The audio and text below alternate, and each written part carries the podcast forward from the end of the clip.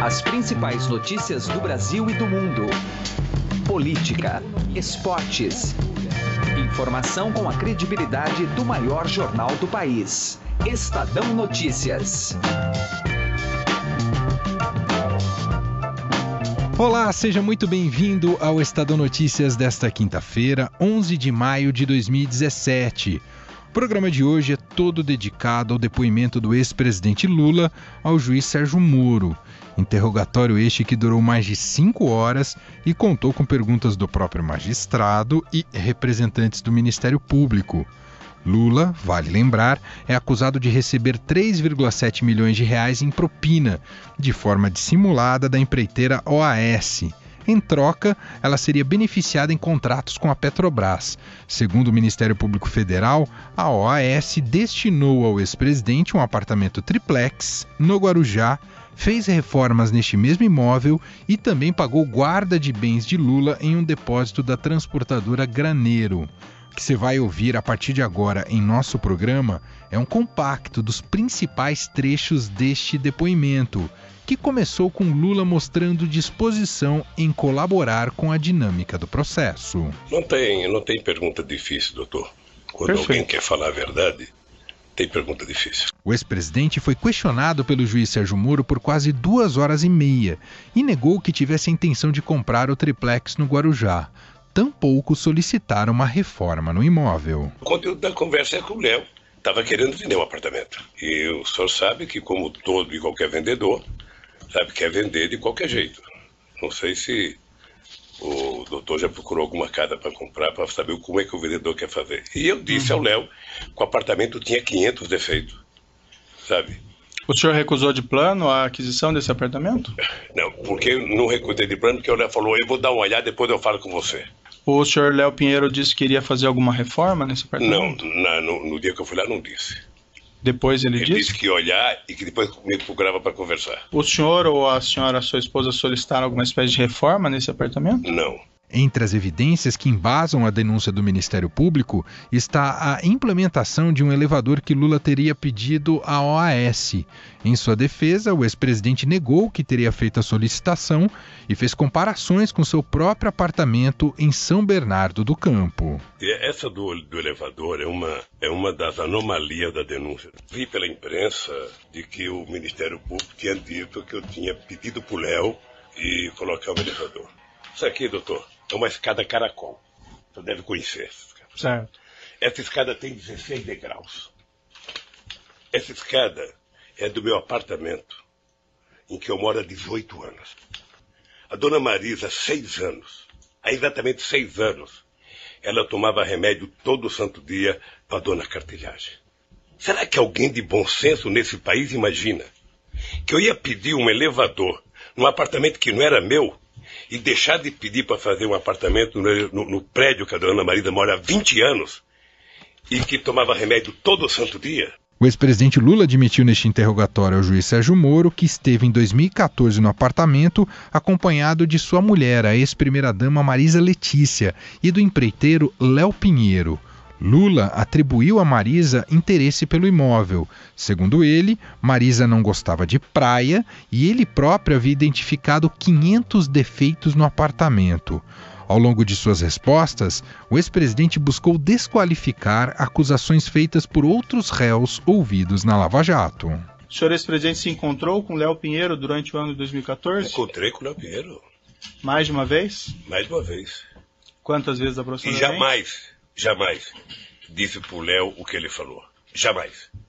Jamais pedi. Aliás, é outra coisa, doutor Moro, que é importante o senhor saber o que eu penso. Eu vi, eu vi já alguns depoimentos, aí eu vi a, eu vi a, a busca e apreensão na casa do jornalista Eduardo Guimarães, depois eu vi uh, o Duque falar, depois eu vi acho que o Léo falar, uh, entrou numa introdução de tentar mostrar que eu ficava pedindo para as pessoas esconderem documento. Isso nunca aconteceu? Uh, nunca aconteceu e nunca vai acontecer, doutor. Em certo momento do depoimento, Lula tenta sensibilizar o juiz Sérgio Moro ao se referir a Dona Marisa Letícia, sua ex-esposa, falecida em fevereiro deste ano.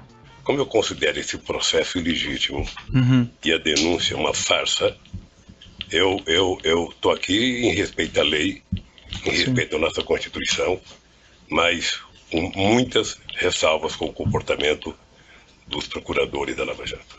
Perfeito, mas essa oportunidade que o senhor tem de se defender é esclarecer essas questões, certo? Então eu vou pedir um pouco de paciência para o senhor ex-presidente. Eu tenho paciência, que perguntar coisa para mim de uma pessoa que já morreu é muito difícil. Sim, eu imagino. É, é muito difícil. Eu imagino, mas infelizmente a gente acaba tendo é, aqui pelo contexto, certo? Ainda sobre a conduta de Marisa, Lula afirmou que não sabia da visita dela ao apartamento em agosto de 2014, época esta que, segundo ele, já havia desistido da compra do triplex. Nem sabia que tinha tido a visita, dona. Não sabia. Também. Não sei se só tem mulher, mas nem sempre elas. Certo. E ela também não pra... lhe relatou em seguida. Nem sempre elas perguntam pra gente o que vão fazer. Tá. Mas ela também não, não lhe relatou não. em seguida. Ela, ela, dez dias depois, ela me, dez ou quinze dias depois, ela me relatou. Ah, relatou que teria eu visto. Falei, falei, e na outra pergunta, que ela me relatou e que disse que não tinha gostado. Tá. Isso. Não estava acontecendo nada. E nessa ocasião o senhor reiterou que não ficaria com o apartamento. Ela já sabia que eu não queria o apartamento. Além do caso do apartamento, Lula também foi interrogado sobre questões envolvendo sua influência na Petrobras.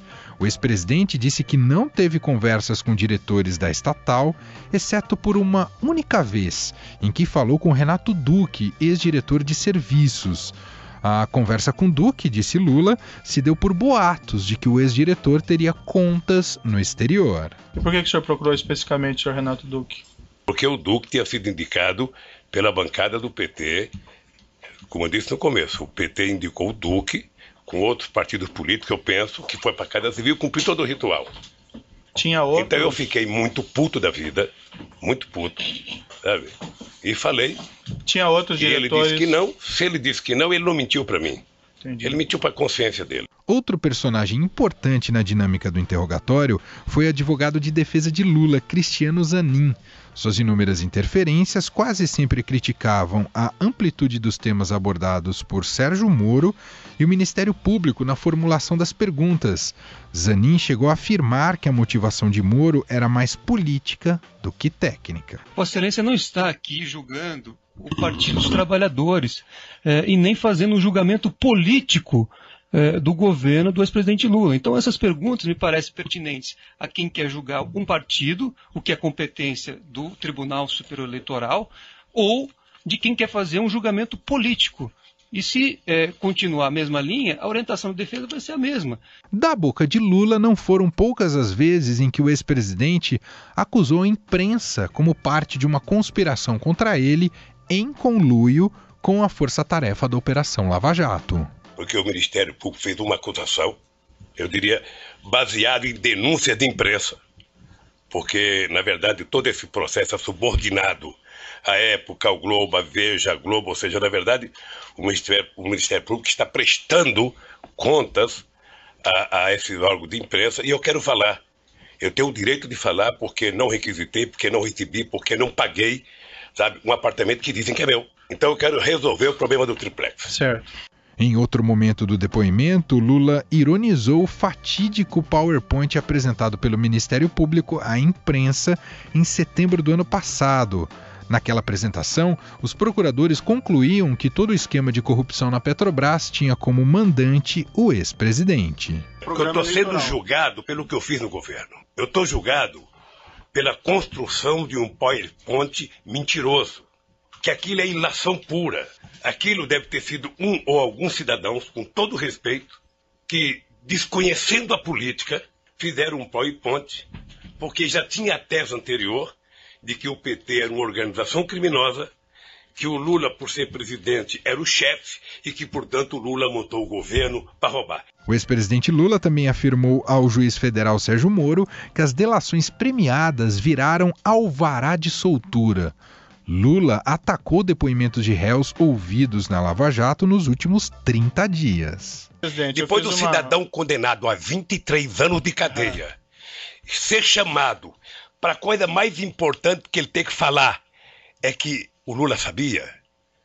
Depois de condenarem e execrar a imagem de um pai de família que, por mais errado que tenha, merece respeito, como o Duque, há 40 anos de cadeia, uhum. e depois prometer a ele liberdade se a ceia for falar, o Lula sabia. Quem prometeu liberdade? Ah, eu vi, eu vi. Ah, doutor, não, não, eu estou vendo isso pela imprensa há tempo, doutor. Quem prometeu Eu estou vendo pela imprensa há tempo. Ele vai fazer delação premiada e na delação a condicionante, já faz alguns meses que eu vejo pela imprensa, no caso do Léo, alguns anos, é citar o nome do Lula.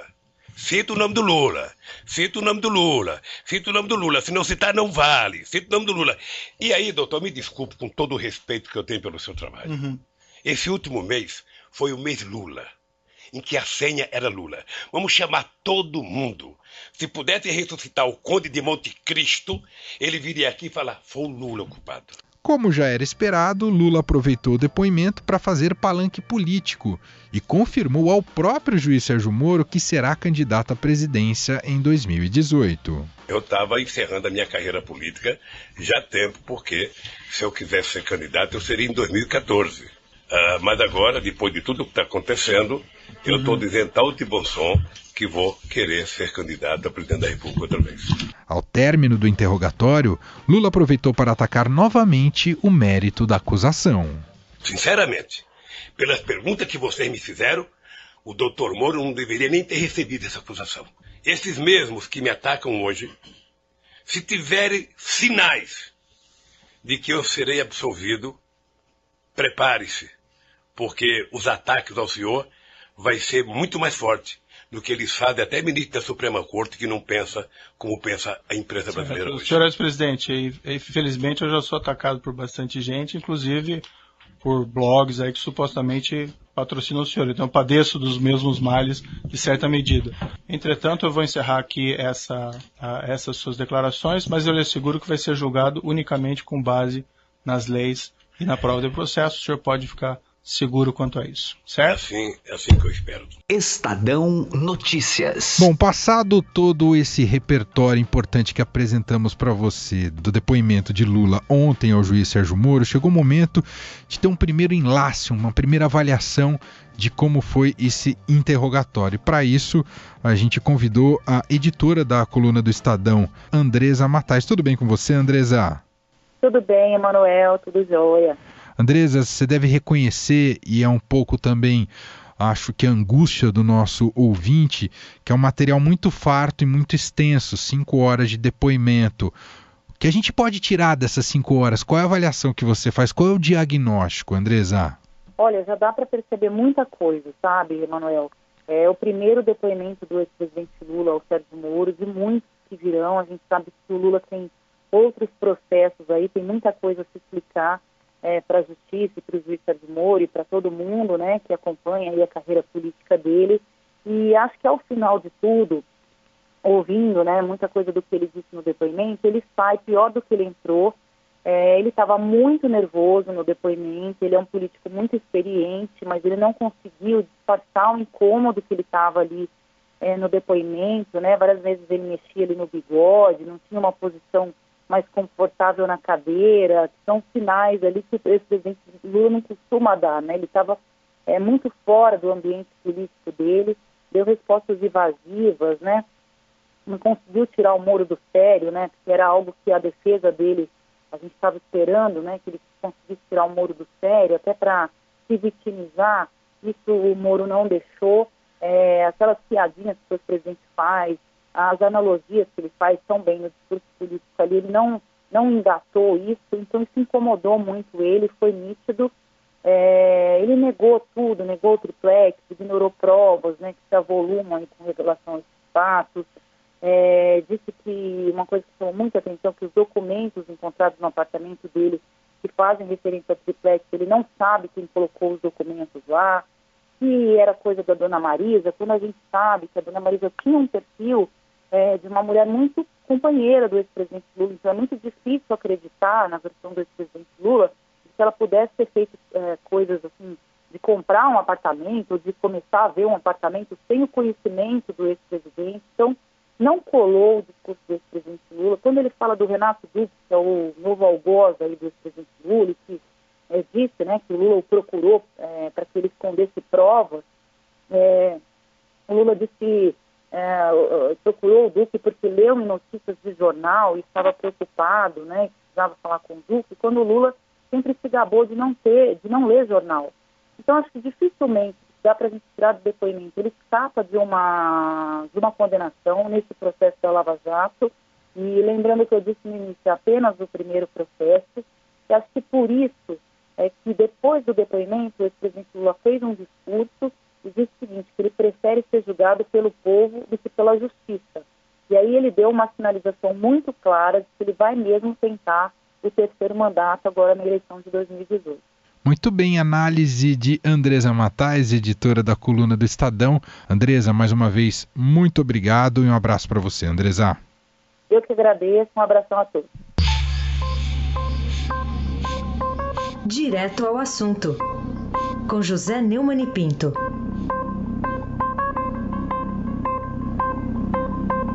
Para quem esperava um fla-flu, né? um embate entre as tropas de Napoleão e de Wellington em Curitiba, foi uma grande decepção. Os organizadores da manifestação a favor de Lula falavam em 100 mil pessoas, levaram, segundo contas confiáveis da Polícia do Paraná, 4 mil. Esse número é considerado muito maior do que o número daqueles que apoiam a justiça, que torcem é, pelos resultados da investigação da Lava Jato, que querem evitar que a Lava Jato seja é, obstruída pelos políticos por ela atingidos. Quase não foi ninguém à rua. É claro que se fossem 100 mil pessoas, isso não alteraria o destino do Lula na justiça.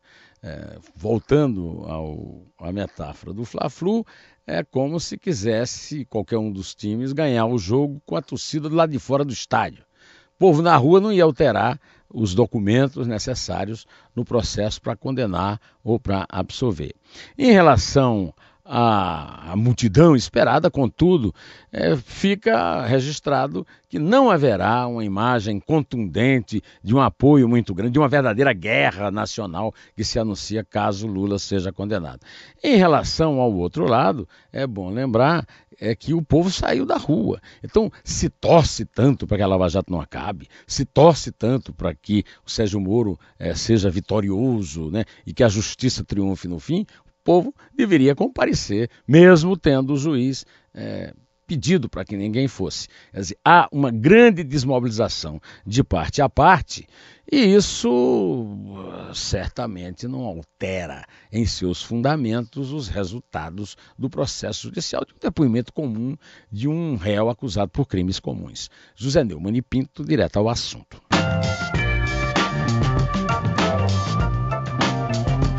Estadão Notícias desta quinta-feira vai ficando por aqui. Contou com a apresentação minha, Emanuel Bonfim, produção de Diego Carvalho e montagem de Nelson Volter. O diretor de jornalismo do Grupo Estado é João Fábio Caminoto. De segunda a sexta-feira, uma nova edição deste podcast é publicada. Saiba mais no blog Estadão Podcasts. Convido você também a avaliar nosso podcast tanto no iTunes quanto no Android e mande seu comentário ou sugestão para a gente no e-mail podcast@estadão.com. Um abraço, boa quinta-feira e até mais. Estadão Notícias.